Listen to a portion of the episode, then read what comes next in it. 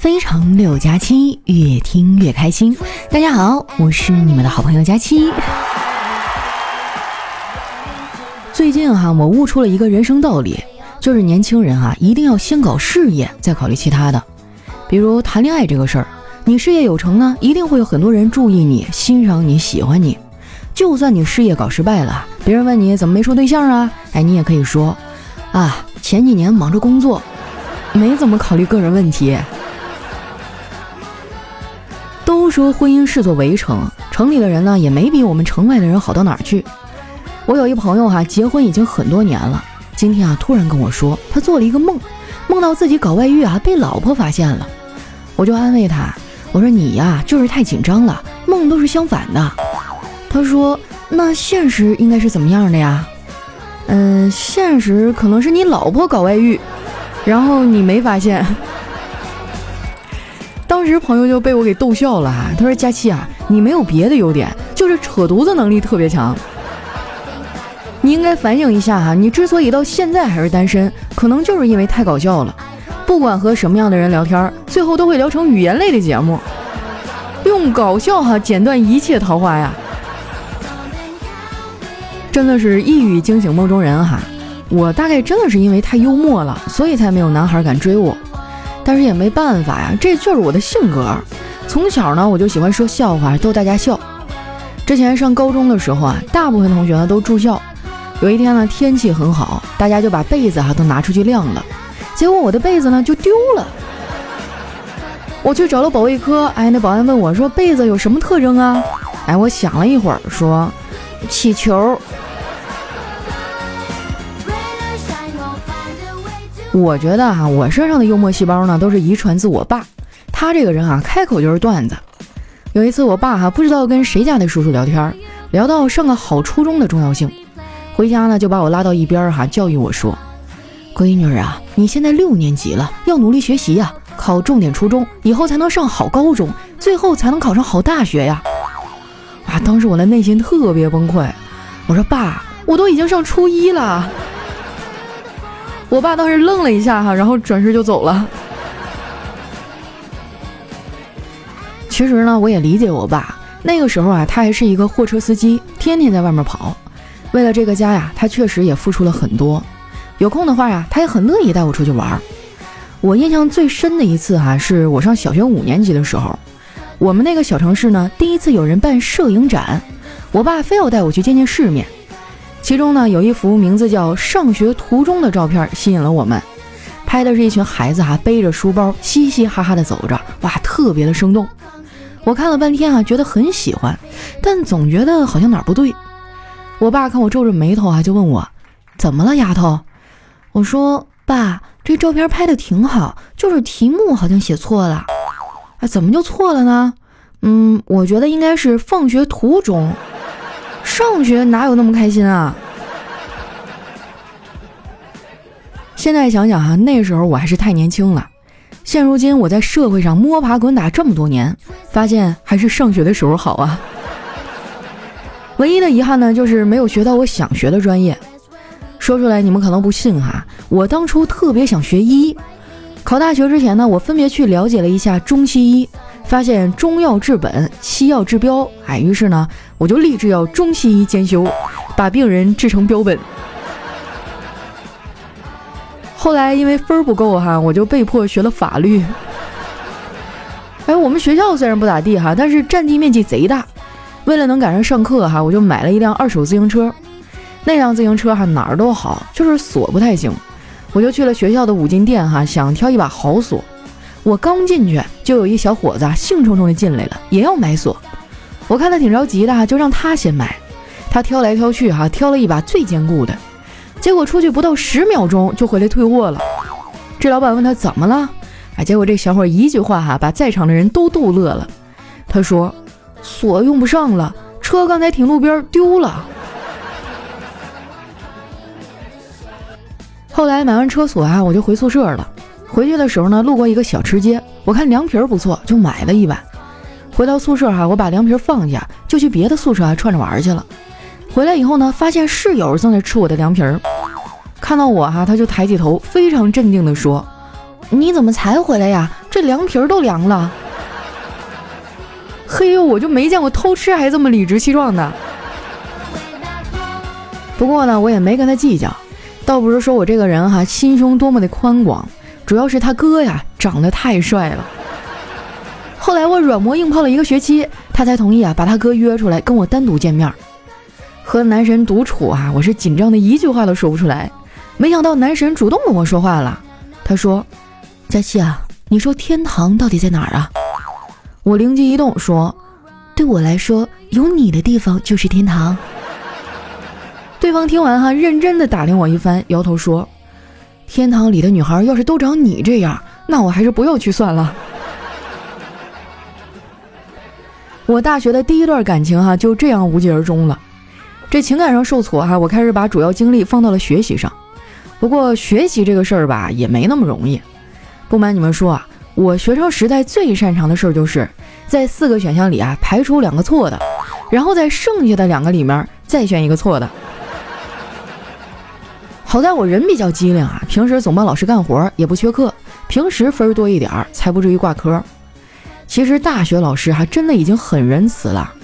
之前呢，我去老师办公室帮忙，当时他正在批改卷子，一边批卷子哈，一边放着大悲咒。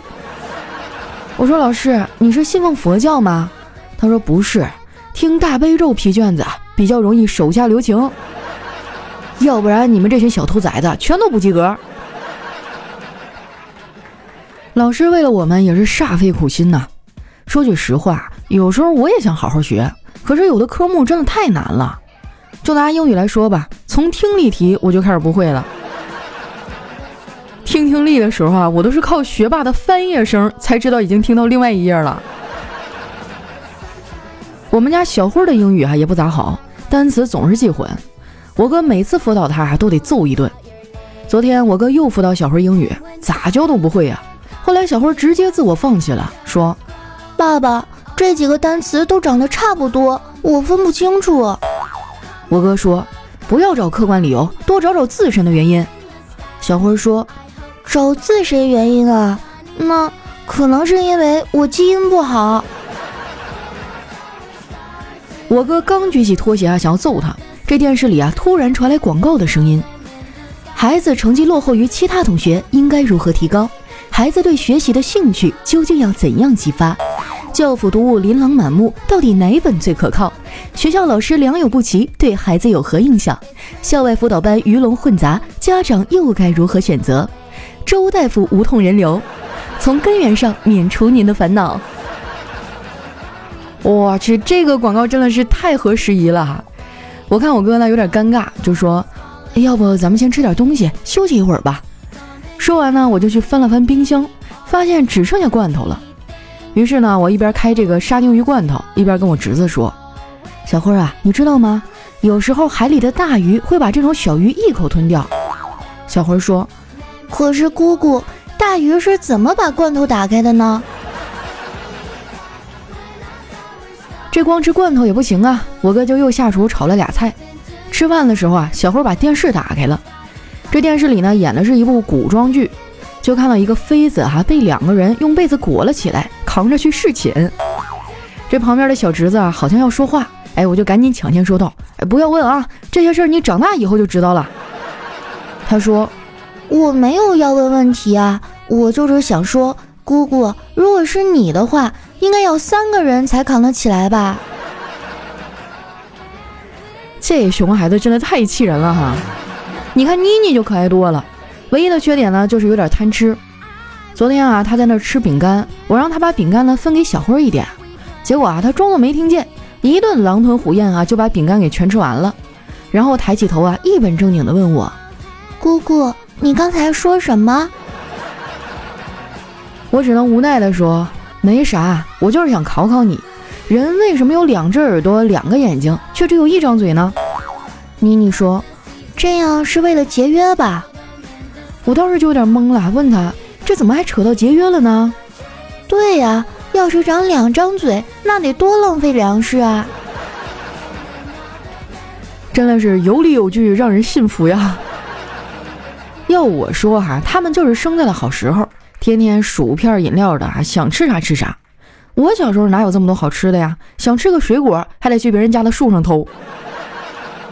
有一次啊，我偷苹果被抓住了，对方特别生气，就大骂道：“行啊，赵二丫，你等着，我要去告诉你爸爸。”我说：“好啊。”然后就抬起头啊，冲树上喊：“爸，有人找你。”那天哈，我和我爸被人家拉着训了半天呢。从那以后，我爸就发誓，以后的水果啊都自己买。最近这老头啊，学会了网购，天天在网上下单买水果。我让他用我的返利公众号下单，每单都能领红包，还有返利。这把老头高兴的啊买的是更多了。如果说你也经常网购哈，一定要关注一下这个返利公众号，名字呢叫常省，常是经常的常，省是省钱的省，经常省钱的意思。你也可以直接在搜索栏哈搜索丸子幺四九，就是丸子的字母全拼哈，加上数字一百四十九。就是丸子一百四十九斤的意思啊！输入完之后呢，点击下面的搜一搜就能找到了，像什么淘宝啊、京东、拼多多、饿了么、美团哈都能用。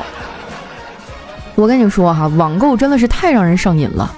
我有时候干着干着活哈，就自动跳到淘宝页面了，然后呢，我就会忍不住哈一顿刷，然后就买了一堆乱七八糟的东西。之前呢，我记得有一位企业家说过。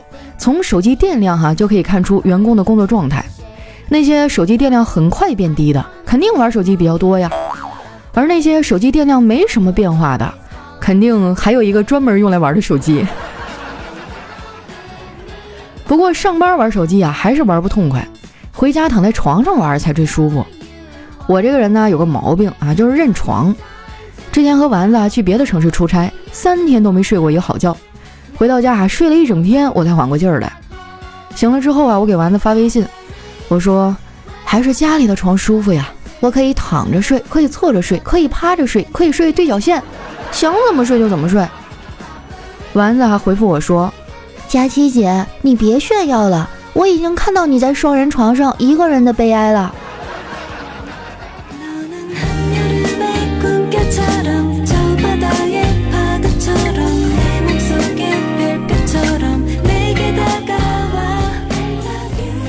一段音乐，欢迎回来，这里是喜马拉雅出品的《非常六加七》。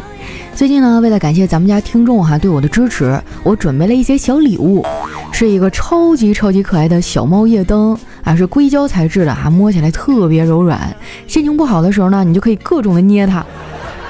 最重要的是啊，它还有一个录音功能，你捏一下小猫的爪子呢，就可以听到我为你单独录制的一段祝福，还会叫你的名字哟。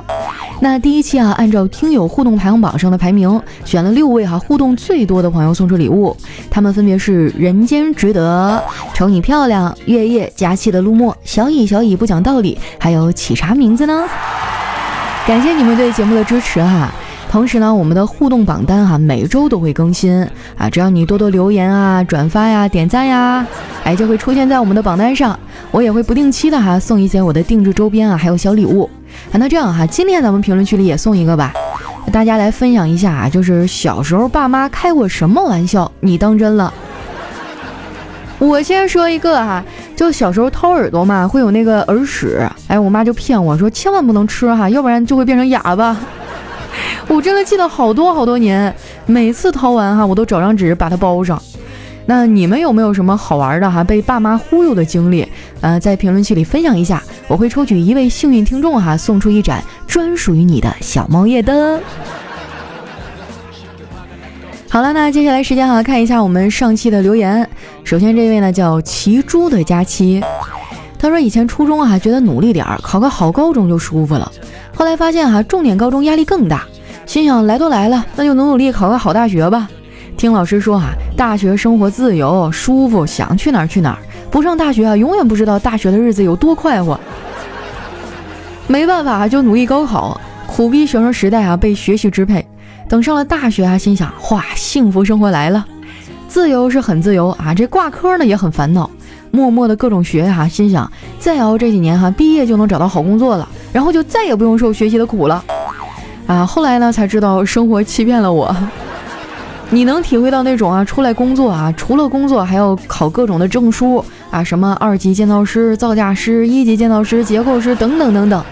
九月呢，我就要考一级建造师了，佳期为我加油吧！不说了，我得看书去了。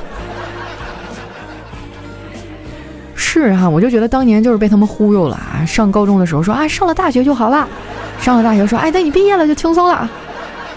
你妹呀！下面呢叫二浪先生，他说佳期哈，听你的段子呢已经五年零十个月了。还记得第一次听的时候是在高中街舞社的同学介绍下听的，从那以后哈我就下不了车了。高中辍学，出来工作以后，每当工作不如意、加班加点赶货的时候，都是听着你的声音啊，陪伴我度过每一个艰难的日子。前两天啊，网恋半年的妹子啊，给我买了个手链，虽说样式是女孩戴的，但是却是人家的心意。祝福我们俩早日修成正果，也祝佳期越来越火，早日脱单。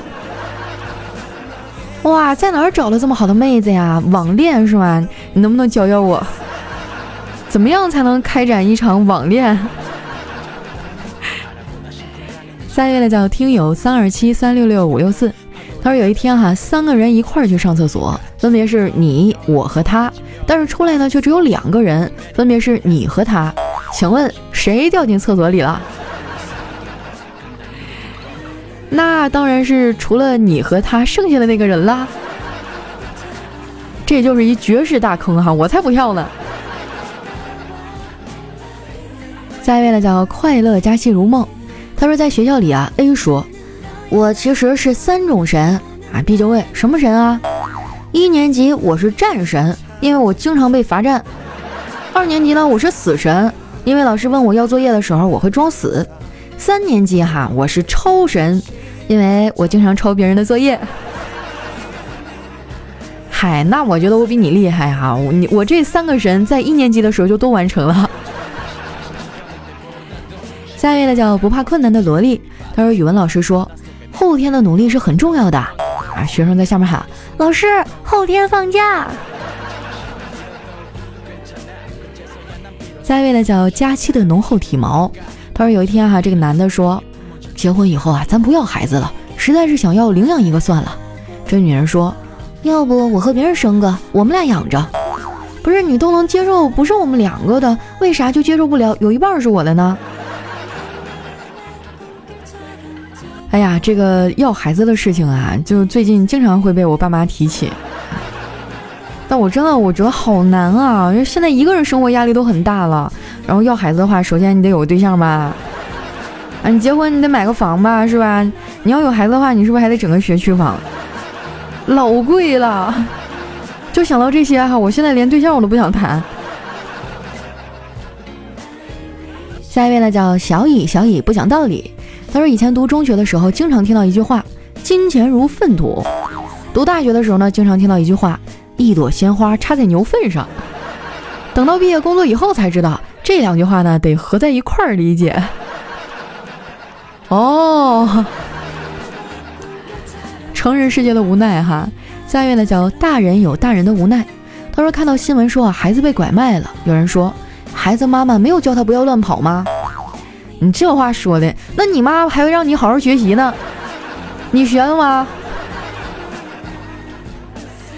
下一位呢叫人间值得，他说今天练路考，师傅叫我看看油还有多少。我拧开这个油箱盖儿哈，看了半天也没看清楚，光线太暗呢，我就顺手摸着打火机哈，凑近了油箱口。就在我准备摁下的那一刻哈，师傅一脚就把我给踹飞了。到现在老子还在医院输液呢。我决定明天就退款，这师傅脾气太坏了，我要换一个。我的天，他要是不踹你这一脚，现在你可能就进天堂了。下一位呢叫小熊的兔子，他说跟老婆啊在广场遛弯儿，路过一群在跳广场舞的人，老婆说：“哎，你看中间那女孩身材多好，跳的节奏感也挺好的。”我一眼就看了过去，嗯，是不错，身材一级棒。然后紧接着，老婆啪一个大嘴巴子打过来，我就很憋屈，不是你叫我看的吗？本来我也没看。老婆说：“我叫你看是不错，但是你看超时了呀。”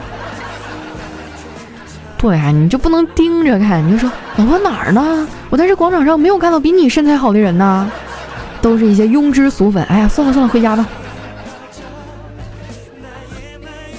下一位呢叫刘小青，他说中国的矛盾啊，用哪四个字能平息呢？嗯，大过年的，来都来了，是吧？万能的四字成语，了解一下。下一位呢叫大雨将至，他说：“如果你变成一个外貌很丑、身材很烂、很蠢、没有朋友也没有钱的人，你会和现在一样阳光自信吗？”那不是和现在一样吗？你这简直就是往我心口捅刀子，还顺手拧了两圈儿。下一位呢，叫吃恋爱的苦。他说和女朋友吵架，怎么能让她闭嘴呢？你就说他，你指责他，你除了长得漂亮，啥也不是你。下一位呢，叫回忆专用小背心儿。